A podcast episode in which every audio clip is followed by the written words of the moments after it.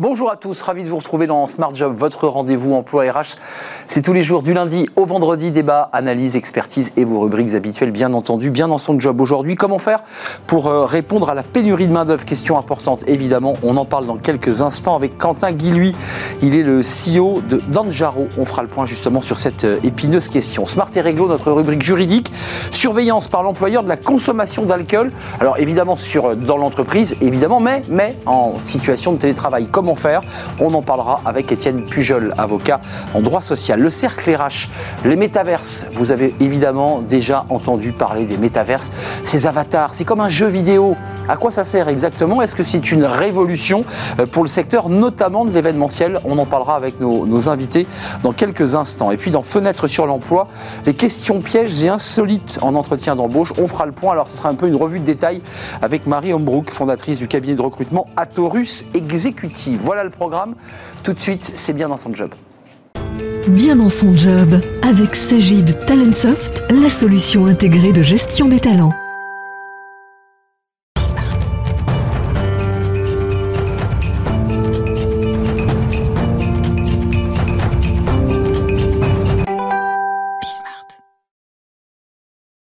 Bien dans son job. Euh, comment faire face à la pénurie de main-d'œuvre Nous sommes dans le sujet depuis maintenant plusieurs mois. Euh, période Covid, euh, disruption du, du marché du, du, travail. On en parle avec Quentin Guilhuy. Bonjour Quentin. Bonjour. Vous êtes le CEO d'Anjaro, une entreprise fondée en 2015, 60 collaborateurs. Un petit peu plus, ouais. Un peu plus maintenant.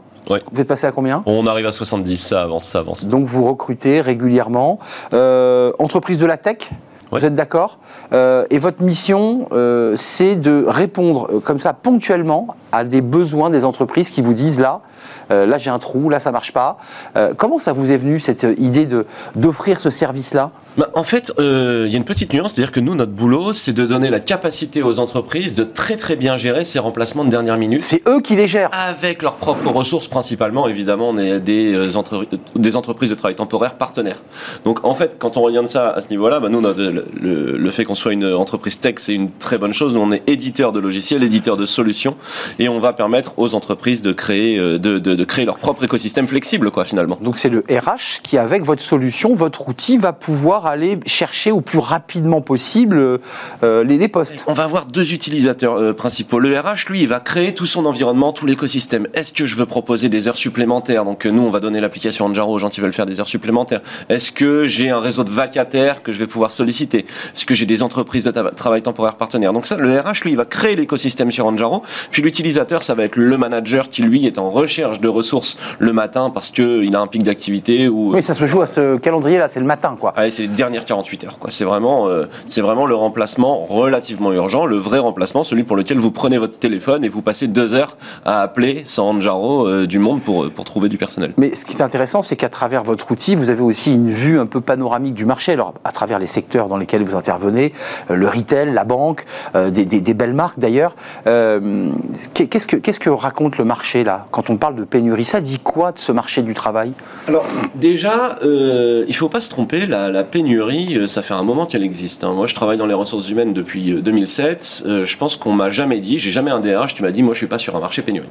Euh, le marché, oui, il est pénurique, il est en tension. En France, il y a des économistes qui vont dire qu'on a une certaine forme de plein emploi à 7%. Donc en fait, c'est une, c'est une réalité. Et surtout, le marché, il est beaucoup plus rapide qu'avant. Et pour moi, c'est ça qui change. Il y a eu le Covid, mais il y a aussi le fait qu'on recrute beaucoup plus souvent qu'avant. Et en plus de ça, on a une rotation et des absences, il faut gérer de manière beaucoup plus flexible. Et c'est ça qui met en tension nos DRH. Euh, Comment vous faites? Parce qu'il y, a- il y a un vrai enjeu d'aller euh, chercher euh, vos clients. Qu'est-ce que vous leur dites? C'est quoi la porte d'entrée? Vous leur dites vous êtes en galère régulièrement, vous avez des trous. Bah, Allez-y. La porte d'entrée, c'est l'évolution du marché. Ça fait à peu près 20-30 ans que le marché se flexibilise à vitesse grand V. Euh, vous utilisez certainement des outils, euh, des, solutions de livraison euh, de, restaurants. Ils mettent 30 minutes à vous livrer, c'est révolutionnaire. Amazon vous livre en 24 heures. Vous imaginez, il y a 20 ans, quand vous étiez en province, vous alliez dans la grande ville d'à côté. S'il n'y avait pas l'article, vous reveniez le samedi d'après parce que vous l'aviez com- commandé. Il vous fallait deux semaines. Maintenant, c'est 24 heures. Il y a une tension sur la chaîne logistique, vous imaginez, qui est énorme. Sur les ressources humaines, dans tous les secteurs, évidemment, cette tension, elle a dû adapter les stratégies RH. Et quand on regarde les chiffres, ils sont assez édifiants. En France, pour vous donner une idée, euh, cette flexibilité du marché du travail, elle fait qu'il y a un tiers des temps partiels qui sont des temps partiels subis. Euh, un contrat sur deux signé en France, pour vous donner vraiment une bonne idée de ce qui se passe sur la, la flexibilité au travail, c'est un CDD de moins de deux jours. Donc en fait, pour vous donner une Donc du contrat très court. Exactement. Donc le besoin sur ce marché, il est absolument gigantesque. Je peux vous donner plein de chiffres. Le marché de l'intérim, on s'imagine qu'il est énorme, il l'est. Il y a 4,3 fois plus de CDD que d'intérimaires en France. Donc en fait, le marché de l'emploi court terme, il est absolument gigantesque et il est parti, il est en plein boom depuis 30 ans. Euh, mais Quentin, d'une manière assez contradictoire avec les, mots prononcés par la ministre du Travail, euh, qui dit qu'il faut lutter contre le contrat court, on va, on va surtaxer le contrat, le contrat court. Enfin, vous me dites une réalité très différente là. En fait, je pense que euh, les deux réalités ne sont pas forcément en totale opposition. la problématique, c'est une problématique de flexibilité, donc le besoin de flexibilité des organisations, il existe. Hum. Maintenant, la question, c'est comment je le traite. Et en fait, les solutions pour les traiter sont extrêmement différentes. Je vais vous donner un super exemple. On le connaît tous, l'éducation nationale. Hum. L'éducation nationale, il gère dans l'élémentaire quasiment tous les remplacements. Ils ont peu d'absence, hein. ils ont 3,5% d'absentéisme. C'est pas là que ça se situe. Hein. Voilà, exactement. Euh, ils ont 30 000 profs qu'on appelle des brigades, qui sont des profs volants dans l'élémentaire. Et qui se déplacent. eux, ils arrivent à remplacer comme ça avec des CDI. Donc ces modèles-là sont tout à fait possibles. Et là, je rejoins plutôt le modèle de la ministre du Travail en disant oui, c'est tout à fait possible de limiter l'aspect, euh, l'accès au contrat court systématique et on peut faire une stratégie ressources humaines sur un modèle flexible, vertueux. Attendez, pour que j'essaie de bien comprendre, ceux qui viennent remplacer deux jours parce que le manager en 48 heures doit trouver la perle rare, lui on lui fait un CDD, on lui fait pas un CDI. Et eh ben en fait nous la, force d'Anjaro en fait c'est que les gens ils vont construire le modèle euh, qu'ils ont décidé. On va avoir on a une expérimentation sur les sur l'éducation nationale donc c'est que ces fameux profs euh, brigades. On va Attendez, profs brigades primaire ou collège euh, Primaire plutôt. Primaire. maternelle et primaire. D'accord. Donc vous gérez ce stock d'instits qui sont qui attendent chez eux pour le dire cash et qui attendent d'être appelés. Voilà ouais c'est un petit peu un petit peu différent dans la réalité mais dans, dans, dans l'ensemble c'est exactement l'esprit. On est sur une quinzaine de départements c'est une expérimentation mais on va travailler dans la logistique, on va travailler dans la restauration, et en fait chacun va créer son modèle d'emploi flexible. Euh, évidemment, en essayant de limiter un maximum les contrats bah, qui coûtent de l'argent, parce qu'il faut aussi savoir que non seulement c'est vertueux de prendre des CDI, c'est vertueux de prendre, de prendre, d'offrir des heures supplémentaires, mais il y a aussi une chose très simple, c'est que le CDD il coûte 20% plus cher que le CDI pour la même journée. Oui, il faut l'expliquer, ça vous l'expliquez comme celui qui, attention, CDD, ça te coûte plus cher. Voilà. Après, après nous, finalement, on a une technologie, hein, on a une place de marché qu'on vend en SaaS, comme on dit dans notre dans notre jargon, et ensuite ça va être euh, on va les accompagner, on va les aider, mais ça va être au DRH et à leurs équipes de créer le modèle qui leur semble le plus vertueux. Euh, vous avez augmenté vos, effectifs pour, euh, pour terminer. J'ai vu en m'intéressant à votre parcours que, votre mère était euh, une aide à domicile et que gamin, finalement, vous l'avez vu jongler avec des contrats et que tout ça pourrait être une forme d'atavisme qui vous aurait donné un peu envie d'aller dans, ce domaine en disant faut que je trouve une solution Ouais, moi j'ai un, parcours assez, euh, assez euh, étrange au niveau de l'emploi puisque j'ai un papa qui était chez EDF, donc avec l'emploi à vie, et ma maman qui l'a suivi partout, en effet, en faisant des, des de service, exactement, et notamment dans la ville de Montreux, pour ceux qui la connaissent en, en Seine-et-Marne. Chez Yves Gégaud à l'époque. Exactement, elle est très reconnaissante qui lui avait donné un CDI après à l'époque, mais au début, ce qu'elle faisait justement, c'était des vacations de remplacement dans les crèches de la ville.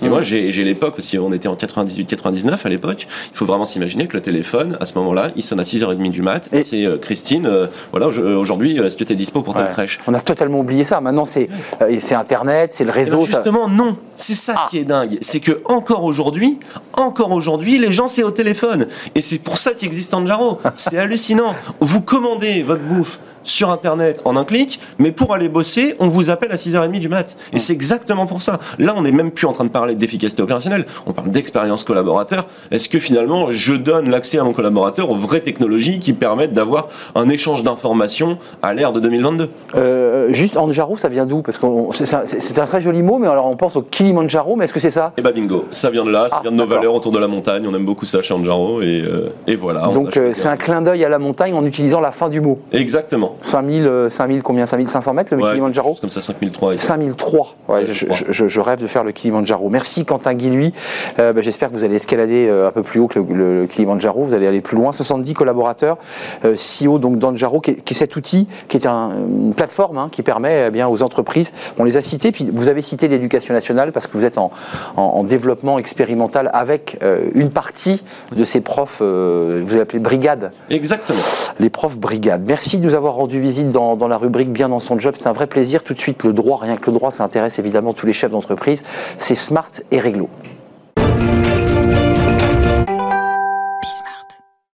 Smart et Réglo avec Étienne Pujol, comme chaque semaine ou presque. C'est un vrai plaisir de vous accueillir, Étienne. Vous êtes avocat en droit social, hmm. cabinet Berilo. Euh, on parle de la surveillance par l'employeur. Alors, on a beaucoup parlé de surveillance euh, à travers certaines chroniques, mais là, c'est la surveillance par l'employeur de la consommation d'alcool. Alors, évidemment, il, est, il est garant euh, de sa bonne santé sur le site de travail, mais là, on va s'intéresser au débat du, du, salarié qui est chez lui eh et, qui, bah, qui consomme trop d'alcool. Peut-être qu'on parlera des, drogues, puisque je, pense que tout cela est lié. Euh, comment ça se passe? Parce qu'il le, y a une obligation légale de l'employeur, quoi qu'il arrive. Ah oui, oui, c'est pas parce qu'on est en télétravail que l'employeur n'a plus d'obligation de s'assurer la santé et la sécurité de ses collaborateurs. Or, s'assurer la santé et la sécurité des collaborateurs quand ils sont sur site et qu'on les a sous la main, c'est assez facile de voir, euh, de voir une, une, attitude changer, etc. Mais avec le télétravail total pendant la pandémie, euh, avec hmm. la distanciation, etc. C'est plus dur. C'est un peu plus compliqué. Et puis, le code du travail n'est pas adapté au télétravail. Il y a peut-être un, un chantier euh, pour le, pour le futur gouvernement à ce sujet-là, parce que ben, les règles qui s'appliquent à l'employeur dans le Code du travail qui a été conçu pour un travail en usine posté euh, sur site euh, n'est pas du tout adapté au télétravail. Typiquement, il est interdit d'introduire sur le lieu de travail des boissons alcoolisées. Mais quand on est chez soi, l'employeur ne va pas interdire à son ah collaborateur d'avoir de l'alcool chez lui. Là, c'est une zone grise. de travail. Ouais, c'est une zone grise du, droit, là. Exactement. juste quand même d'un mot, parce qu'on va s'intéresser à ce que ça engendre. Mais euh, aujourd'hui, la réalité sur un lieu de travail, le pot du vendredi soir ou le pot d'anniversaire trop arrosé à partir de 18h30 où tout le monde se réunit sur le lieu de travail, on est d'accord, c'est interdit. Alors le, pot euh, en lui-même n'est pas interdit, mais l'employeur doit avoir une, euh, a une responsabilité. Déjà, il est interdit d'introduire donc des, des, boissons alcoolisées, hormis le cidre et, et, le champomis. Et le champomis, exactement. Mais voilà, donc il, il y a cela. Alors effectivement, après il y a des tolérances, mais en revanche si euh, l'employeur se rend compte que euh, ses collaborateurs sont en état d'ébriété et prennent la voiture, là, il, en, il sa responsabilité. Alors là, on, rebascule sur le télétravail. On va rentrer dans un cas de figure. Essayons de nous mettre un, cas concret. On va parler des métaverses. Donc, on crée une forme d'avatar de, sur ce sujet.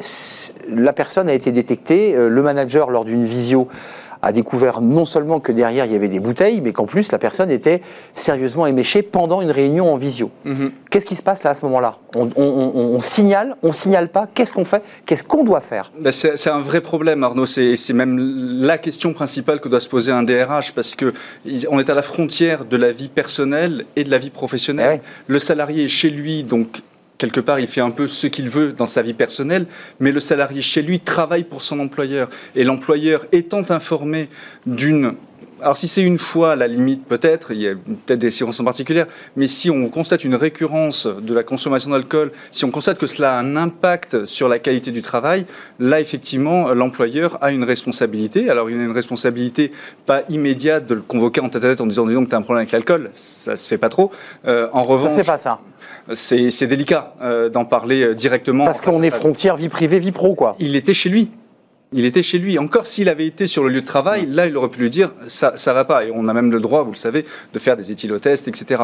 Il faut, savoir quand même que 20% euh, des accidents du travail sont liés à l'alcool, euh, selon les dernières études que, dont nous disposons. Alors effectivement, il y a une partie euh, qui prend en compte les accidents de trajet, donc conduite en état d'ébriété, mais également sur site, on peut se mettre en danger, on peut mettre en danger les autres. Donc il y a, il y a un vrai enjeu quand on est sur site. Quand on est chez soi, la probabilité d'avoir un accident du travail est, est plus faible. Il n'en demeure pas moins qu'avoir un collaborateur qui euh, a un problème avec l'alcool, ça dénote aussi euh, des problèmes personnels, des problèmes d'efficacité, et donc l'employeur a une responsabilité à cet égard. Euh, c'est une addiction, l'alcool. J'avais envie d'y ajouter aussi une forme de toxicomanie, addiction aux opiacés, cannabiques par exemple c'est le même processus. Le Code du travail ne distingue pas le, type de, drogue consommée. Et non, encore une fois, on est chez soi. Alors les comportements dits addictifs, euh, d'après les études qui ont été faites en 2021 sur l'année 2020 de pandémie, a montré une, augmentation significative de la consommation de psychotropes. C'est lié, enfin c'est assez basique, on l'a souvent dit sur ce plateau,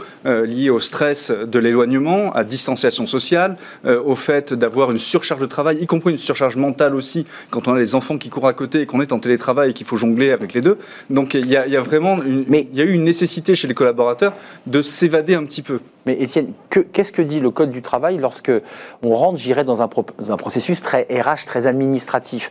On le signale à la, à la médecine du travail, on, on lui propose une cure, on lui propose une aide psychologique. Que, quels sont les outils de l'entreprise lorsqu'on sait qu'un salarié est en perdition? Mais c'est en ça que, que la, la- la problématique est, est- est- est grande chez les, chez les DRH, parce que le Code du travail ne prévoit rien. En fait, il dit simplement que l'employeur a une obligation de sécurité de résultat. C'est un Code du travail des années 45. Hein. Mais, Non, mais je veux dire, où l'alcool était très présente sur les lieux de travail. Exactement. Alors euh, depuis quelque temps, on peut interdire totalement l'alcool sur le travail si on le justifie.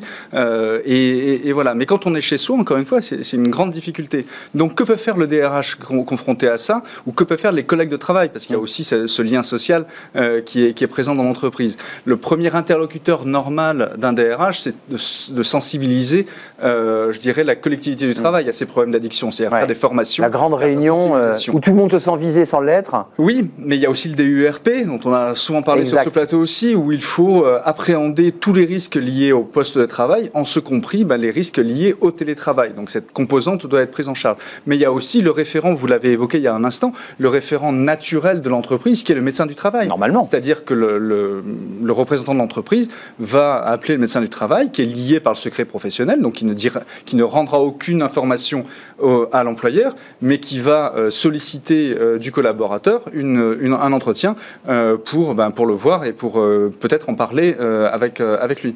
Vous, dans, votre histoire d'avocat et dans les relations que vous entretenez avec les entreprises, vous avez eu des cas de figure où l'entreprise, pour les raisons qu'on évoquait tout à l'heure, zone grise, euh, l'alcool, sujet tabou, on en parle, on n'en parle pas. euh, C'est compliqué d'en il a parler. parce que divorcé, réaction- euh, Voilà, c'est une réaction épidermique et encore une fois, on est à la frontière de la vie personnelle et de la vie professionnelle. J'ai eu un cas, ce qui m'a donné l'idée de cette chronique, le week-end dernier sur un séminaire d'entreprise au ski. Toute l'équipe est allée à Valmorel et effectivement, un des, un des collaborateurs, tout le monde a constaté qu'il y a eu un changement d'attitude de ce collaborateur et que en gros, il était éméché du- de, de la deuxième heure d'arrivée euh, sur site euh, jus- jusqu'à la fin. Donc, euh, ils m'ont appelé lundi matin en disant euh, qu'est-ce qu'on peut faire? Et alors là, vous leur répondez quoi? Là, c'est un cas concret. L'avocat dit, écoute, euh, bah, pas grand-chose. Ben, en fait, Si. concrètement, si avez après pas la dit médecine ça, quand travail, même. non, je, je Vous ne dis pas ça, c'est de trouver des, des- des- des solutions concrètes. Mais je dis, euh, est-ce que quelqu'un lui en a parlé, quelqu'un dont il soit proche, un ami, etc., lui en a parlé, lui a posé la question s'il avait des problèmes personnels euh, dans, dans, dans sa vie. Mais C'est souvent lié à si- ça, d'ailleurs. hein. c'est souvent malheureusement lié à ça, mais en tant qu'employeur, il y a une responsabilité à cet égard, puisque la personne est en télétravail, donc on, on la voit quasiment pas. Donc effectivement, solliciter la, médecine du travail pour que le médecin du travail le contacte et, et s'entretienne avec lui. J'ai souvenir que la présidente de la MDRH sur ce plateau nous racontait que dans sa propre entreprise, il s'était retrouvé à aller frapper à la porte d'un collaborateur. Ce n'était pas un cas d'alcoolisme, c'est un collaborateur dépressif de mémoire, et ils étaient allés frapper chez lui. Est-ce que, dans le cas de figure de ce collaborateur, c'est un- une personne là qui est peut-être aujourd'hui euh, déjà en train de boire, est-ce que l'entreprise n'a pas une forme de responsabilité, non pas juridique, mais morale aussi Oui, c'est ça, c'est exactement de- ça. d'aller frapper à la porte de cet homme et de dire euh, T'en es où Tu fais quoi J'ai besoin de te parler. C'est-à-dire par- parmi les mesures de prévention euh, de, ou de réaction face à ces comportements, il y a la question du lien, du lien social avec l'entreprise. Encore une fois, le collaborateur qui est chez lui, il peut avoir plein de, de causes à, à- à- à cette addiction ou à ces addictions. Euh, le rôle du DRH, c'est de montrer, et du manager aussi, Bah oui. c'est de est là. garder ce lien, de, Ouais. de dire qu'il est là, qu'on peut lui parler et que c'est pas une fatalité non plus. C'est-à-dire que c'est pas parce que euh, le collaborateur euh, s'ouvrira auprès de son manager sûr, de son sûr. problème d'addiction qu'il va être viré. Euh, Juste avant de nous quitter, c'est un, distinguo qui me semble important d'être fait. L'alcool euh, est un breuvage alcoolisé vendu en vente libre dans des commerces. Euh, c'est différent du cannabis, qui est une drogue interdite à, la consommation et à l'achat. Euh, on découvre que ce collaborateur ne buvait pas, mais en fait finalement fumait beaucoup de cannabis. Est-ce qu'on lui envoie la police? Non, Vous voyez ce que je veux dire Oui, oui, je, je- je vois. Alors quand on constate. Autorisé, pas autorisé. Oui, mais c'est de point de vue entreprise, en fait, c'est quel est l'impact sur la relation ça, de travail. c'est ça. Est-ce qu'on constate une dégradation de la qualité de travail, de la concentration, puisqu'on le sait, ça altère quand même les, les facultés cognitives, etc., etc. Donc, cette, euh, ce constat-là doit conduire à une réaction, mais c'est plus en termes de management, encore une fois, que en termes de code du travail, et c'est peut-être là que quelque chose pêche. Donc il y a peut-être quand même des, des choses à revoir. Il y a Oui. quelques trous dans la raquette. Inquiète. Et je pense que ça raconte aussi la construction d'un code où, où les pots du vendredi, voire même du lundi, commençaient euh, voilà, souvent très tôt, vers 10h. merci d'être venu nous, nous, rendre visite. Étienne, avocat en droit social, cabinet Berilo. C'est un sujet éminemment important et un sujet moral, qui n'est pas qu'un sujet juridique. on va s'intéresser aux métaverses. Alors, je ne sais pas si les métaverses, on les fait boire pendant, les, pendant ces jeux, pendant ces espaces virtuels. En tout cas, on en parle. On en parle de plus en plus de ces métaverses, des NFT, de tout cet univers où on crée son avatar pour produire eh bien, une vie parallèle. Euh, on en parle parce que c'est aussi un élément de débouché économique pour ceux qui fabriquent évidemment tous ces outils informatiques. Puis c'est peut-être aussi, on en parlera, un débouché pour des entreprises de luxe notamment, euh, d'événementiel. On en parle. À quoi sert le métaverse? Euh, Est-ce qu'il y a un débouché économique? On en parle juste après la pause.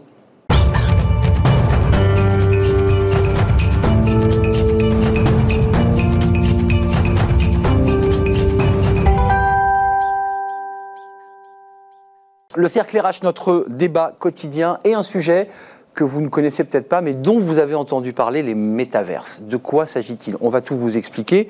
Euh, et on va essayer, nous, évidemment, par rapport à Smart Job, de relier ce sujet euh, euh, virtuel, qui peut même ressembler presque à un jeu vidéo, à l'idée que ce nouvel outil pourrait être utile dans le business, dans, dans le luxe, mais aussi dans l'événementiel, c'est-à-dire inventer, créer son propre personnage, qui dit d'ailleurs beaucoup de nous-mêmes.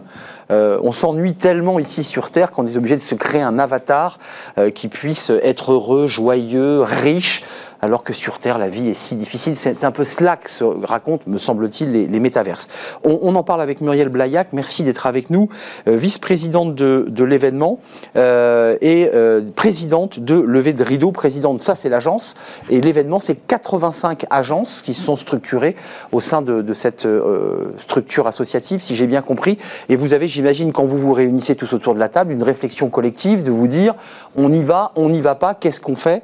On va en parler avec vous dans dans, quelques instants. Marie Deliri, merci d'être avec nous, directrice générale associée de Lobster Communication, euh, cabinet de chasse de tête, alors qui fait une proposition aussi autour des vidéos, des messages virtuels, d'une connaissance à 360 de, ce candidat.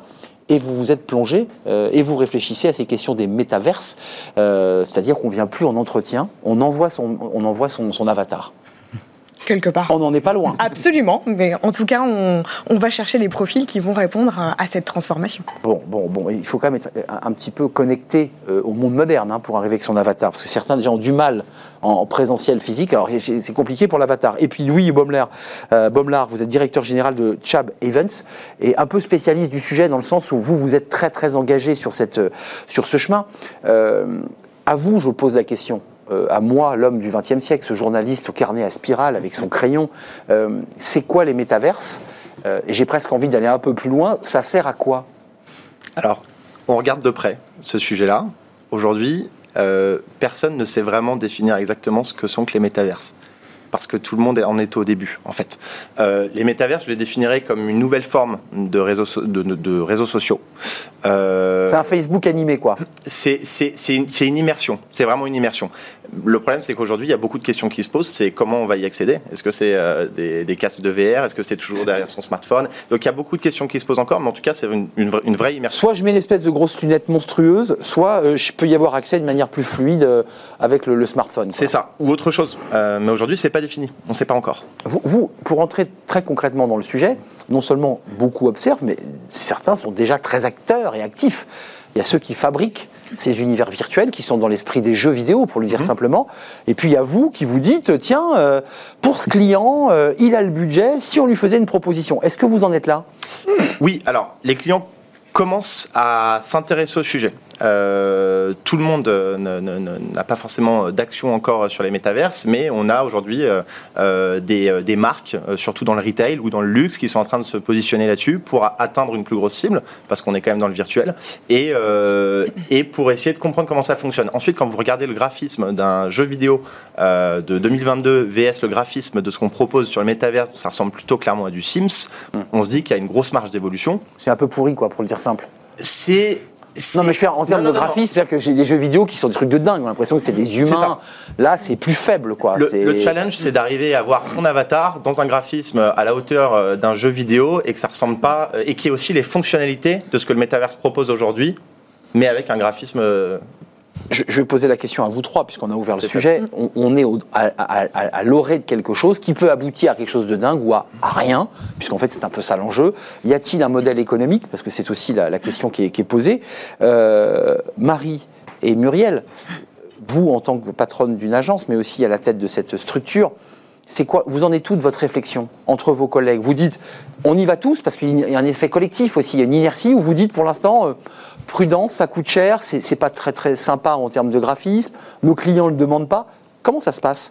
Alors, il y a effectivement, on a une réflexion euh, collective, et puis après, chaque chef d'entreprise de nos agences d'événements ont aussi une appétence par rapport au digital. Il faut revenir aussi pourquoi le, le métaverse fonctionne aussi bien là on nous en parle autant, c'est que on a été en télétravail, on a énormément utilisé la visio, qui fait que là, au bout d'un moment, de faire ces plateformes digitales, effectivement, ça a bien fonctionné, mais qu'est-ce qu'on peut rajouter de plus en expérience? Et le métaverse a cet avantage-là d'une expérience différente. Certes, je te rejoins sur le fait sur la qualité, sur la qualité, bah mais au-delà de ça, euh, il y a aussi autre chose. C'est on va appeler ça du business et du commerce pour les marques de luxe. On parlait de Gucci, on parlait de Nike. On a un Vuitton, hein. Vuitton mais on a aussi du corporate. ça aujourd'hui, acheter un terrain sur Metaverse aussi pour commencer à faire rentrer ses collaborateurs dans ce nouvel univers.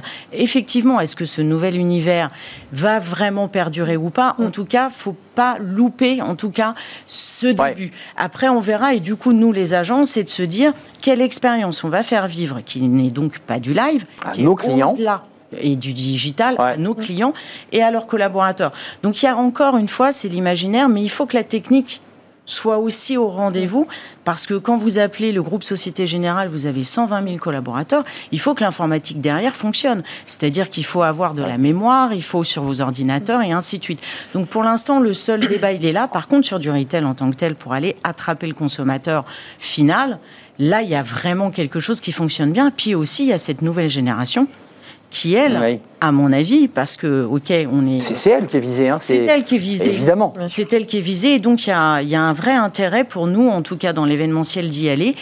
Voilà, de quelle façon, c'est encore compliqué. Euh, voilà. Donc c'est bien ce que, ce que dit Louis, hein, c'est-à-dire qu'on est au début de quelque chose. Quoi. On est Il y a une forme de tâtonnement, d'hésitation, mais vous dites, ça c'est intéressant, c'est comme pour tout process de disruptif, mm. ratons pas le virage. Quoi. Exactement. Faut être dessus.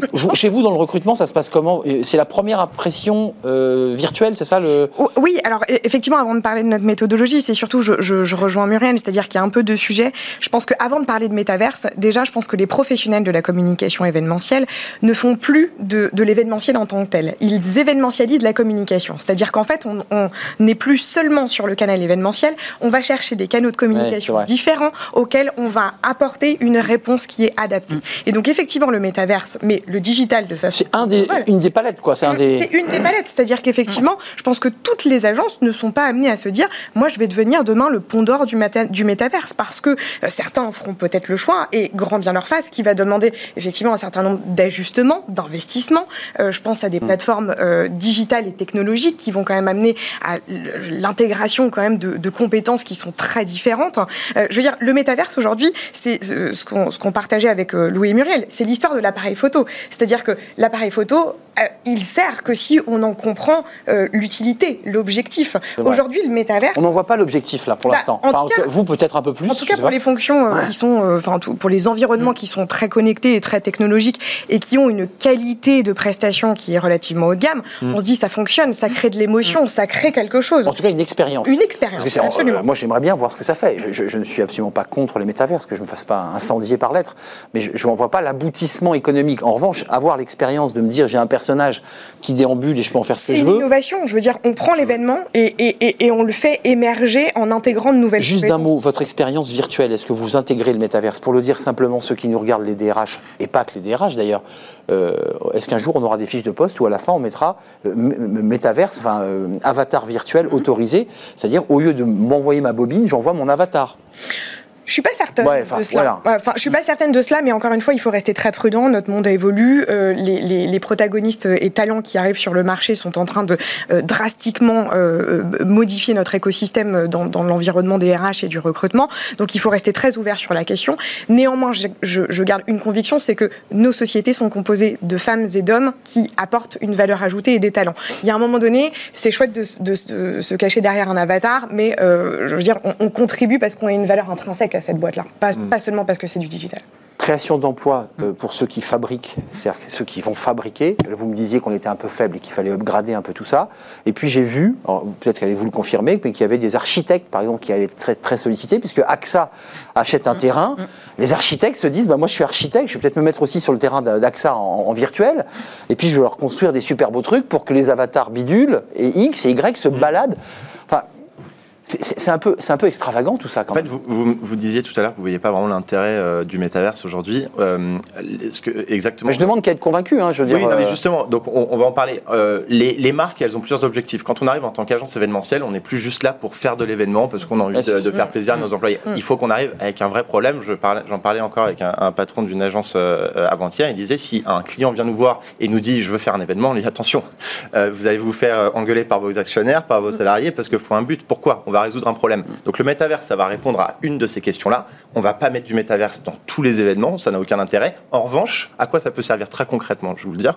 Si je vous ai des marques de retail, par exemple, euh, qui, euh, qui vont vendre des fringues ou qui vont vendre ou de la, de la haute joaillerie ou du luxe, vous allez pouvoir atteindre des milliers de personnes en vendant de façon virtuelle la nouvelle collection de euh, X marques sans les citer et recevoir le vrai objet, par exemple, chez vous quelques jours plus tard. Ça, c'est une possibilité. Ça vous évite d'avoir euh, le lancement d'une boutique éphémère euh, où vous allez arriver avec 50, 50 invités. Encore une fois, je ne veux pas faire le, je faire le je- jeune, je- jeune gars du 21e siècle, parce qu'on est déjà projeté dans le, 20 dans le 22e siècle, là. Mais je vais sur Internet, je regarde le- le- le- la fringue qui me plaît, je, je la vois en, en 3D, et puis je l'achète, quoi. Enfin, euh, Oui, mais vous n'avez pas l'expérience. Pardon, mais vous n'avez pas l'expérience euh, exclusive. Vous n'avez pas, euh, par exemple, l'invitation euh, euh, en précommande. Vous n'avez pas Ah, d'accord. tout le monde. ce qui crée un espace premium, en fait. Ouais, Il y a- tout le monde créatif autour. Vous allez acheter, euh, vous allez acheter cette bague, mais, mais c'est pour euh, répondre à, à l'histoire que, que la marque va vous vendre. Si c'est juste, je vais sur le site et j'achète la bague. Ouais, je bon. suis d'accord, c'est le storytelling, Voilà, c'est- le marketing. La crise Covid a été un, un accélérateur absolument extraordinaire euh, des, des expériences événementielles. Et finalement, euh, ce qu'on vit aujourd'hui, euh, c'est ni plus ni moins que ce qui aurait dû se passer dans quelques années, mais qui finalement a été accéléré. Absolument. Et finalement, on s'est rendu compte que c'était possible de faire en, virtu- en virtuel, que c'était possible de générer des émotions. Ça, c'est, oui. Et, et- et- et qu'aujourd'hui, encore une fois, Mais enfin, on je- franchit un cran avec le métavers. C'est pas la personne qui parle en visio on franchit un cran, mais ça a au moins le mérite de générer le débat. Et en tout cas, euh, quand ça génère le débat, de bousculer les codes et de bousculer nos habitudes Mais qui vont nous amener à réfléchir. Vous savez, je m'adresse aux citoyennes, enfin, en tout cas à, à- à ces femmes engagées dans une entreprise, indépendamment de vos business. Vous y croyez, vous, ou pas, au métaverse? Je pense qu'aujourd'hui, il est trop tôt pour se prononcer de manière euh, abrupte. Euh, et je suis pas sûre que nos sociétés soient capables de se dire on passe du jour au lendemain à quelque chose de totalement virtuel. Je ne crois pas à ça.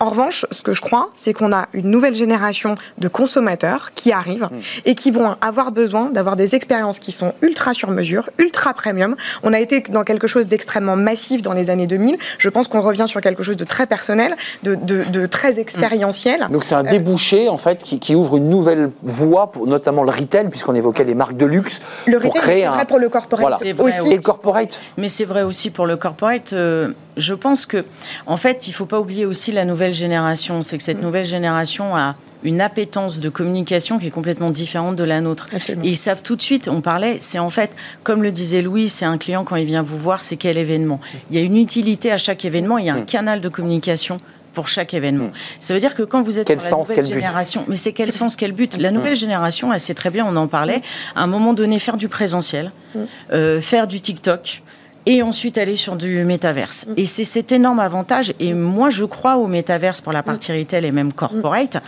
Pourquoi? Parce que les marques vont pouvoir communiquer de façon différente. C'est-à-dire qu'on va être beaucoup plus dans la promesse et la vraie, je pense, RSE. C'est-à-dire qu'une marque aujourd'hui... À ce point-là Oui, parce qu'une marque aujourd'hui, il y a beaucoup d'optimisme et de RSE dans, la méta- dans le métaverse, pardon, si vous regardez.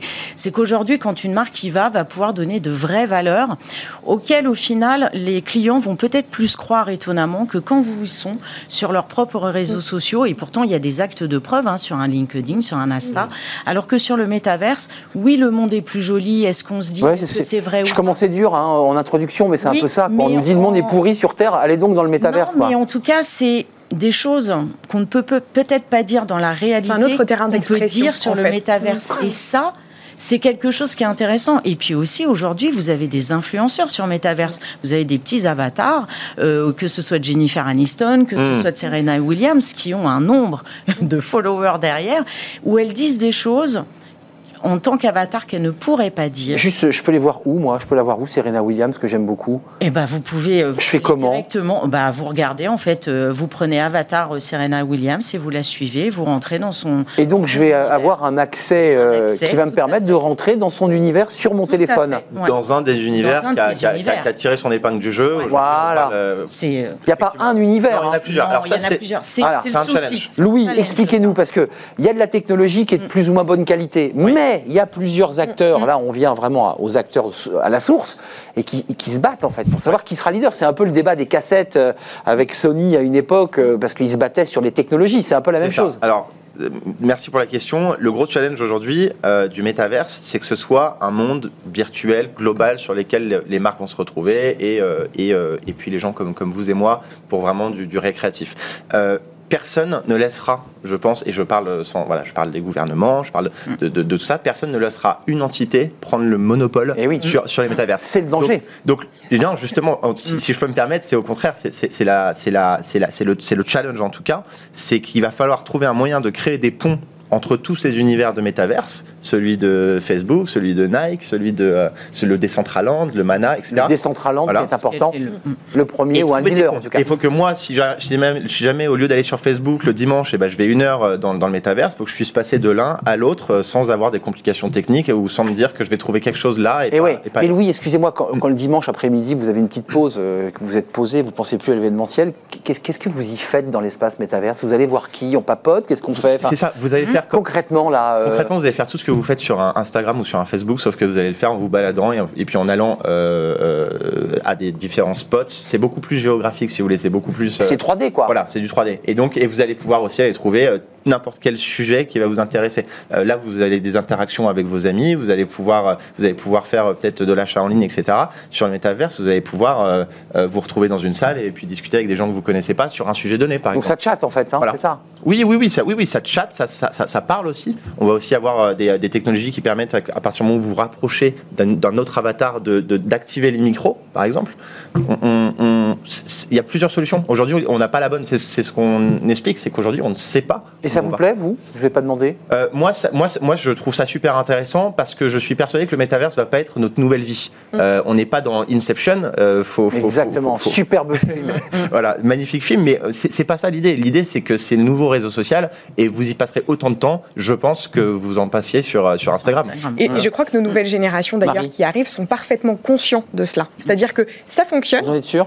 Mais je pense Avec ouais, tous les psychologues qui vous disent que- euh, 7 heures, 8 heures de temps d'écran pour des gamins On qui en arrivent plus à. avec Muriel tout à l'heure qui disait, je- pardon, je te, je, te, je te paraphrase, mais sa phrase était très juste. Moi, mes enfants passent autant de temps sur Facebook qu'après, ils vont prendre leur skateboard pour aller euh, jouer dans la vraie vie. D'accord. Et je crois que c'est ça cette réalité. C'est-à-dire qu'ils sont capables de trouver un équilibre, mais surtout ils sont capables d'imaginer un monde qui est effectivement séquencé différemment, dans lequel ils vont ouvrir des portes peut-être que nous, nous aurions ouvert différemment, peut-être plus difficilement, en allant à des salons, en allant euh, euh, faire le tour du monde, en étant peut-être avec un impact carbone un petit peu plus important. Et aujourd'hui, ils vont réussir virtuellement à avoir des opportunités euh, et des, des- des rencontres qui vont même, d'ailleurs, on se le parlait, on, on se le disait tout à l'heure, ça a un intérêt aussi parce que ça a un- un- une accélération business et un business model qui fonctionne. Et aujourd'hui, c'est Ouais. aussi ça, c'est imaginer un C'est un outil business aussi, hein, en Mais disant je suis dans le mais il y a une petite touch quoi. On se dit ah ouais il est moderne, il, a- il est dans le mais c'est c'est pas que ça, je Ouais. pense. Ouais.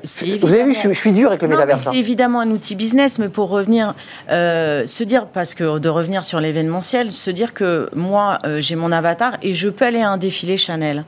Euh, bah voilà, c'est-à-dire que ça, on ne peut pas le faire. Il y en a que 35 qui ont le droit d'aller à un défilé Chanel. Muriel, je- Même je- titre d'aller sur un Ouais. concert. Je veux pas embêter- vous embêter, mais Louis démarrait l'émission en disant tout ça c'est sympathique, on est à l'orée de quelque chose, mais enfin il faut que la qualité s'améliore. Si, Bien je- sûr, si je vais à un défilé. Chanel avec un pixel gros comme, euh, euh, co- co- comme un jeu Atari, si vous voulez, globalement je vois pas grand chose. Aujourd'hui, non, vous êtes d'accord Ah, Mais Atari était moderne en son temps. Ouais, mais très, Non, c'est très. un point de démarrage. Mais non, enfin, mais pour, un défilé Chanel, j'ai plutôt envie de voir une jolie robe avec la, la- la texture, la- la- les tissus, et là je C'est le vois pour ça pas. qu'on mélange plusieurs technologies. Quand vous arrivez avec votre avatar dans le défilé, le défilé Chanel, vous arrivez dans une belle pièce, bien architecturée, etc. Une fois que le défilé va commencer, vous allez activer en fait le live. Le et live. là, vous allez Voilà. retrouver sur Et voilà. Le vrai. mais quelque chose. Voilà, Voilà. voilà. C'est ça qui est intelligent. Et puis, euh, au-delà d'un défilé Chanel, vous avez un concert. Après, vous pouvez aller télécharger la musique que vous allez payer. euh, parce qu'évidemment, évidemment, les artistes, voilà, le but c'est qu'ils soient payés. Enfin, il y a plein de choses et c'est pas pour autant que derrière vous n'allez pas vous dire, bah tiens, je vais aller me promener pour aller voir en boutique et ainsi de suite. Au-delà de Chanel, tout le monde ne va pas aller chez Chanel. Oui, donc c'est un exemple. Ça peut être le défilé euh, Saint-Laurent. H&M, ça fonctionne très bien aussi. H&M, Célio, sûr. euh, Euh, Voilà. mais Ils le euh, font d'ailleurs. H&M le fait déjà. H&M le fait. hein. ouais, Ouais. H&M Ouais. le fait Mais déjà. juste, excusez-moi, en termes de marché, on est à l'orée. Vous, vous en êtes où quand vous avez, vous avez des clients qui vous disent, moi, je suis à fond métavers, j'ai un public qui correspond, euh, ma clientèle, c'est celle-là. Comment vous faites votre business là Euh, Comment vous calculez Vous allez voir euh, les, boîtes leaders en France. Tu me fais un métavers, ça coûte combien C'est quoi le- les enjeux pour une entreprise Parce que ça a un coût quand même. hein. C'est un coût. Alors, euh, nous, par exemple, de notre côté, on a euh, déjà une plateforme digitale. Et en fait, c'est la direction artistique derrière qu'il faut rajouter et l'évolution de la 3D qui doit fonctionner C'est en ça. permanence. Donc, c'est un coût pour le client. Alors, généralement, ceux qui se mettent et Mm. qui nous demandent des métaverses, euh, on leur dit, au-delà d'un certain niveau, si vous mettez pas cet argent-là, ça ne sert à rien. Parce qu'effectivement, là, Mm. Ça on vraiment pas bon. d'être un peu Atari, effectivement. Euh, encore une fois, on le voit bien, ils nous ont tous demandé ça en 2021. Pour quelles raisons aussi? Ont Ah, ils tellement Oui, nous, on a eu énormément de demandes sur du métaverse. Alors, c'est dû un peu faux métaverse, mais ça ressemble en tout cas, c'est de créer dégradé. un univers. Ouais. Ça donne l'expérience. créer un Ouais, univers l'expérience d'expérience. métaverse. Voilà. Mais parce qu'en fait, c'est pour aller plus loin qu'un Teams. Quand vous voulez réunir 5000 personnes, au bout d'un moment, bah, vous l'avez fait une fois, deux fois, trois fois. Même si, encore une fois, j'insiste sur le fait de rajouter toujours du contenu, de la dynamisation, comme sur un plateau TV qu'on est en train de Ouais. vivre là, pour que les gens s'ennuient pas. Le métaverse peut apporter Bien des sûr. choses. Mais attention que ce soit pas gimmick. Il faut expliquer aussi à nos clients que pour se dire j'ai fait du métaverse, c'est qu'on a mis un niveau où vous avez un niveau d'interaction. Donc, ça demande jeu, un, niveau Un de- investissement client qui est assez lourd pour Oui. que vous puissiez répondre à la demande. et très contenu. Et en termes de ça talent, c'est-à-dire que ça, Marie, ça Ouais, implique. il faut que derrière que vous ayez les équipes. Mais hein. bien sûr. Et d'ailleurs, euh, il y a, il y a un- le premier sujet aujourd'hui, c'est qu'on a dans les agences événementielles un espèce de conflit. Je ne sais pas si on l'appelle générationnel ou, ou circonstanciel. Le stylo, euh, qui, le, qui est le- lié au chef de projet tel qu'il exprimait son métier hier, Ouais. avec euh, des, des- des nouvelles générations de talents qui vont arriver et qui vont qui bousculent euh, tout, quoi. Mais bien sûr, et qui vont tout bousculer. Donc maintenant, est-ce que euh, on fait, on est chef de projet en intégrant ces nouvelles compétences euh, ou pas Ou on on reste vieille école. euh, et ce que disait à très juste titre Muriel, et je, je raccroche complètement avec ça, c'est-à-dire qu'à un moment donné, c'est super d'avoir des canaux de communication très diversifiés, mais ça dépend ce qu'on y raconte dans ces canaux. Et à un moment donné, il faut amener du contenu, il faut amener de la qualité, il faut amener. Et, et c'est là où, où Là, l'exigence est aussi intéressante. On est à la limite. Louis, qu'est- qu'est-ce que, qu'est-ce que vos clients vous disent? Et si j'ai bien compris, vous, vous portez quand même un discours autour du métaverse. Est-ce que vous êtes aussi en, en force de proposition comme entreprise en disant à vos clients, bon, bah, alors, il y, a- il y a la palette classique de l'événementiel, je peux vous le faire en virtuel, en présentiel, je peux tout mélanger, je peux vous faire tomber un, un- un- un hippopotame euh, en, en parachute, mais je peux aussi vous proposer du métaverse. Ça ouvre des nouvelles possibilités. Euh, hier, on pouvait pas le faire. Hier, on avait un choix entre événementiel physique ou faire ça. globalement un Teams amélioré avec un joli plateau télé. Voilà. Aujourd'hui, je, je grossis. hein. Aujourd'hui, on a la possibilité de faire du métaverse, on va dire privé, ce, ce- ce- Mmh. ce dont, ce dont tu parlais. Dit corporate, quoi. C'est ça, Exactement. corporate. Et dans ce cas-là, c'est vraiment les 2000 personnes qu'on va, qu'on va enregistrer, qui vont venir et qui auront effectivement leur avatar, etc. Donc vous créez l'espace pour pour eux. créer l'espace, la plateforme, et on peut tout faire. Et ça, globalement, tout le monde peut le faire. Et on a besoin de bons développeurs, de bons, de bons euh, 3D, et, et ça se fait bien. Et les métiers existent déjà. Et ensuite, l'entreprise, on a cité AXA par exemple, qui a acheté un terrain, Ouais. elle l'achète pour faire se déplacer euh, ses avatars AXA, pour qu'il y ait Ouais. un meeting, pour qu'il y ait quoi, une, une rencontre, un- un- un- un- une rencontre entre des, des Oui. business units par exemple. Oui, mais ça, c'est autre chose parce que ça, vous allez vraiment avoir besoin d'un, littéralement d'un architecte euh, virtuel, Eh ouais. un vrai architecte. On y arrive. Et, et- et- et là, vous allez devoir arriver sur, euh, sur, euh, sur des solutions, des, enfin, des, des profils pardon, qui sont spécialisés métaverse, mais métaverse, je veux dire, établis, pas les métaverses que nous, on crée en, en- Juste un mot avant de nous quitter, parce que je voudrais pas qu'on l'oublie. On a évoqué le retail, le corporate, tout ce qu'on évoque avec les améliorations euh, parce que- et, et le coût pour une entreprise hein, quand elle investit dans, dans cet événement. Il y a un débat éthique, parce que j'ai lu quand même qu'il fallait pas que les métaverses soient l'espèce de, miroir déformé de, nos stress, de nos angoisses, de nos fantasmes et de nos folies.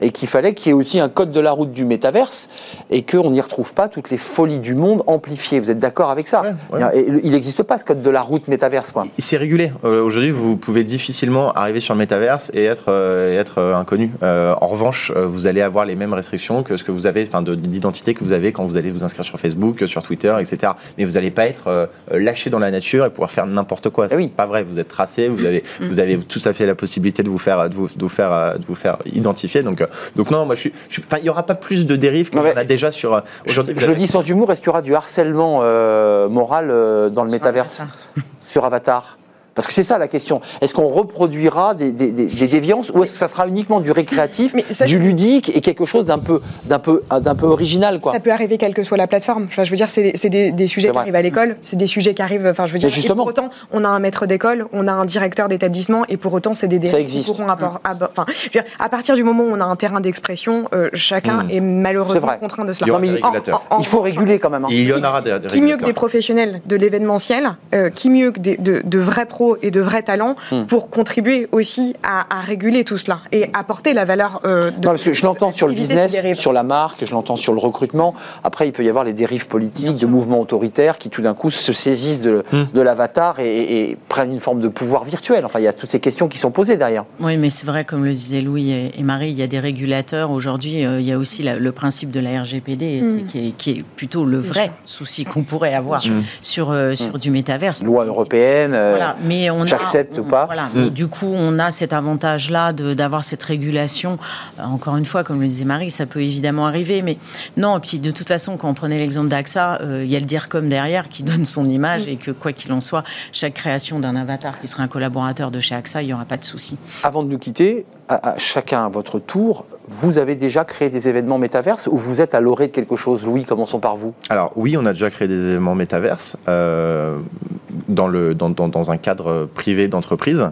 Où vraiment pour un client pour, pour plusieurs clients, où on crée le monde et ce qui permet vraiment d'abolir les frontières. On a pu rassembler des milliers de personnes d'un même groupe, par exemple, euh, alors qu'ils sont dans le monde entier. Donc c'est super intéressant. Ça, c'est l'intérêt. Et, et, si je peux me permettre la dernière phrase euh, en ce qui me concerne, on a parlé de RSE tout à l'heure. Je pense qu'on peut vraiment le, le surligner. Euh, on a évité à 2000 personnes de prendre l'avion, de se retrouver à Dubaï. Écologie. Voilà, de se retrouver à Dubaï. Ça, vous l'évoquiez, Marie. Hein. Et, bah et, si, enfin, on n'en a pas assez parlé, mais je pense que l'intérêt numéro un, c'est mmh, celui-là.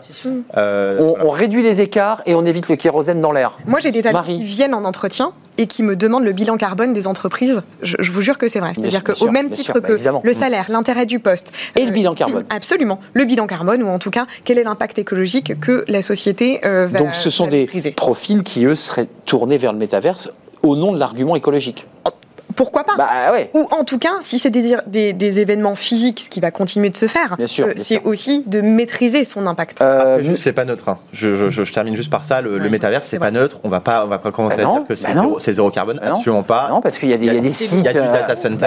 bien sûr. mais je pense que si on, fait un bilan entre 2000 personnes qui font un aller-retour Paris-Dubaï et, et, 2000 personnes sur, pendant deux heures sur le métaverse, c'est incomparable. Muriel, pour, pour terminer, concrètement Concrètement, pour terminer, je pense que l'événement en avez fait?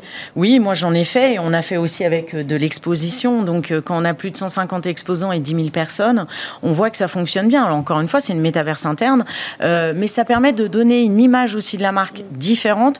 Encore une fois, très tournée RSE. Moi j'insiste sur ce côté-là, que ce soit métaverse ou de l'événementiel, qui se doit d'être de plus en plus RSE.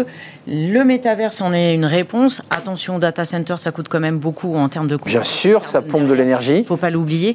Mais c'est intéressant pour les collaborateurs, pour les marques de voir un peu aussi leur marque d'une façon différente. En tout cas, c'est un, élément très intéressant, l'élément RSE mm. environnemental, c'est-à-dire euh, lutte contre le, réchauffement climatique, parce qu'on ne bouge plus et qu'on peut quand même malgré tout mm. continuer à communiquer. Merci, c'est un vrai plaisir. J'ai appris plein de choses.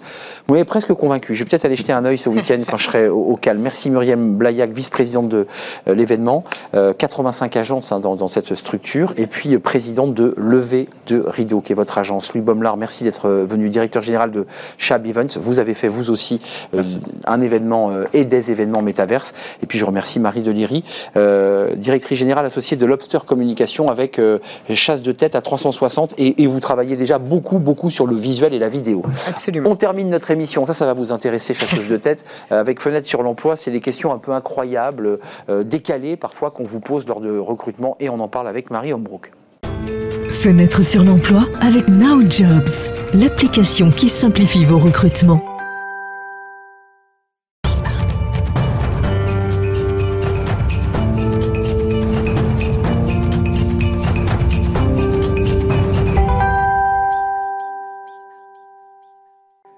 Sur l'emploi et j'en perds ma voix. Question piège insolite en entretien d'embauche. Alors ça, c'est, ça nous est tous arrivé évidemment d'avoir un, recruteur qui vous pose des questions totalement décalées et on en parle avec Marie Hombrook, fondatrice du cabinet de recrutement Atorus Exécutif. Euh, vous avez sorti ce, livre et si vous trouviez enfin, entre parenthèses, le job idéal aux éditions Vibert, vous étiez venu nous en parler il y a quelques temps.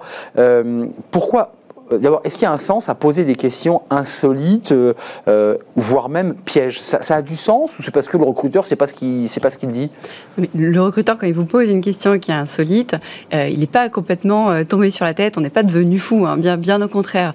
L'objectif quand on vous pose une question insolite, c'est que quand on est dans le cadre d'un recrutement, dans le, dans le cadre d'un entretien d'embauche, c'est assez rythmé, c'est assez normé.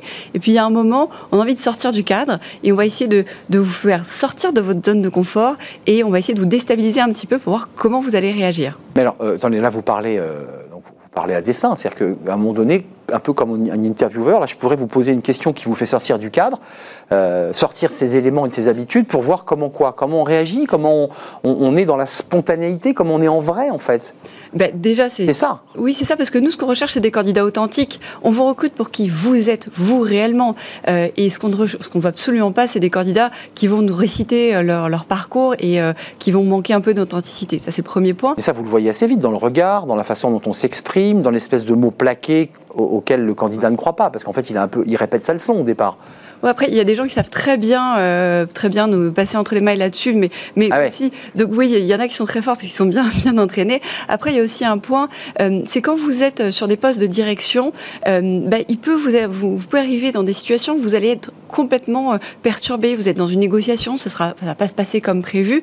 Et moi, mes clients, ce qu'ils me demandent de, de, de vérifier parfois, c'est de m'assurer que la personne va pouvoir faire face à une crise, va pouvoir faire face à une situation attendue, et surtout voir comment il va réagir. Euh, qu'est-ce, que, vous testez, euh, Marie, comme, comme compétence? Alors, il y a les questions, alors, je ne les ai pas citées, mais vous êtes plutôt berger allemand ou husky.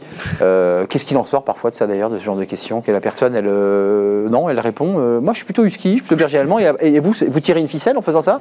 Ouais, en fait, il n'y a pas de bonne ou mauvaise réponse. Hein. non, ça, ça, ça, situe la personne. Exactement. Et c'est surtout, c'est que ça va nous permettre, et comme vous l'avez indiqué, c'est comme un petit fil qui va nous permettre ensuite d'avoir une conversation et ensuite, encore une fois, de le déplacer de sa zone de confort et l'emmener sur des questions euh, où on va pouvoir peut-être creuser d'autres, d'autres éléments, parce qu'on va parler des soft skills. C'est ça. Euh, c'est tout ce qui est hors diplôme. Une fois que vous avez le diplôme, vous allez essayer de savoir qui c'est. Exactement. Et là, on fait comment là pour euh, pour essayer de Vous avez une grille, j'imagine. Il y a quand même un, il y a des éléments de caractère. C'est comment comment on définit ces soft skills? Alors, il n'y a pas vraiment de grille. Euh, si on prend une définition, hein, soft skills, tout ce qui n'est pas hard skills. Donc bon, ça, une fois qu'on a dit ça, on n'a pas dit grand chose. Euh, on va plutôt aller tester la manière dont la personne va communiquer, la manière dont la personne va va va réagir assez spontanément. Et généralement, comme vous l'avez dit tout à l'heure, hein, dans la manière de communiquer, il y a la communication verbale et la communication non verbale qui représente 80% de la manière dont on communique. Et c'est là où on va aller voir comment la personne va réagir. Et là, vous qui êtes au cœur des, recrutements, on voit que les soft skills prennent énormément de place chez vos clients qui vous disent, moi, je, bon, les diplômes, ils ont tous les mêmes, mais moi, je veux ça, ça, ça, ça, quand même. Il y a un peu de ça dans, la, demande, dans la liste de courses. Ah, bah, oui, oui, dans, la liste euh, de courses, dans la liste au Père Noël, à un moment, quand vous avez des candidats à un certain niveau d'expérience, la partie technique, elle est validée. Donc, ce qui va faire la différence euh, quand on a deux candidats en face de nous, ça va être pas la partie technique, mais la partie comportementale. Euh, vous me disiez, il n'y a pas de bonne ou de mauvaise réponse. Mhm. Donc, ce qui vous permet ensuite de savoir, d'orienter, euh, parce que c'est un peu comme un échange que l'on a en ce moment, c'est-à-dire qu'il y a une, trame. Et puis chacun s'adapte et, navigue. Euh, l'objectif, c'est d'aller où? C'est à quel moment vous dites bon, bah, on, est allé au bout de l'histoire, j'ai fait l'entretien que je voulais faire. Alors, il y, a des, il y a des candidats qui vont avoir des réponses par l'humour, il y a des candidats qui vont bien réussir à faire ça. Après, il y en a qui n'ont pas du tout, euh, pas du tout, ils vont complètement se planter dans, dans, dans, cet exercice. Nous, en tous les cas, ce qu'on va, ce qu'on va, on va, hum, on n'est pas là pour faire du mal au candidat, hein, c'est pas notre, notre objectif. Donc, si je vois que le candidat est très mal à l'aise, hop, je change de sujet rapidement.